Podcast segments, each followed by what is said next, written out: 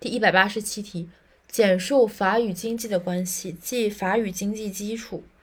法与经济基础就是两方面，一是呃经经济基础对法的决定作用，体现在经济基础。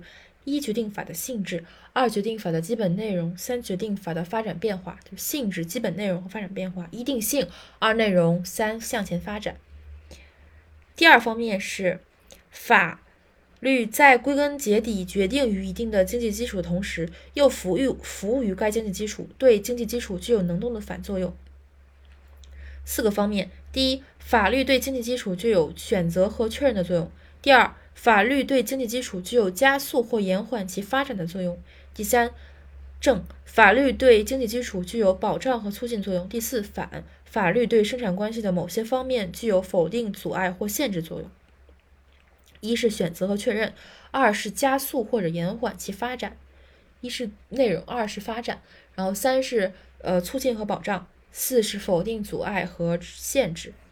总结一下。法律决呃经济基础决定法律，经济基础是法律的基础，经济基础决定法律的性质，经济基础决定法律的基本内容，经济基础决定法律的变化发展变化。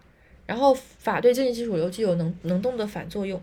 一方面，第一方面法律确选择和确认经济基础；第二方面，法律对经济基础具有加速或延缓其发展的作用，这是体现影响发展。第三方面，法律促进或保障经济基础；第四方面，法律对经济基础具有否定、阻碍和限制作用。